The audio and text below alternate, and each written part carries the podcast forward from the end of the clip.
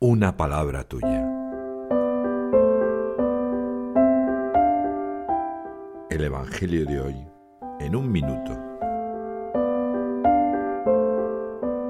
Marcos, en el capítulo cuarto, en los versículos del 21 al 25, narra el momento en el que el Señor dice, ¿se trae el candil para meterlo debajo del celemino, debajo de la cama, o para ponerlo en el candelero?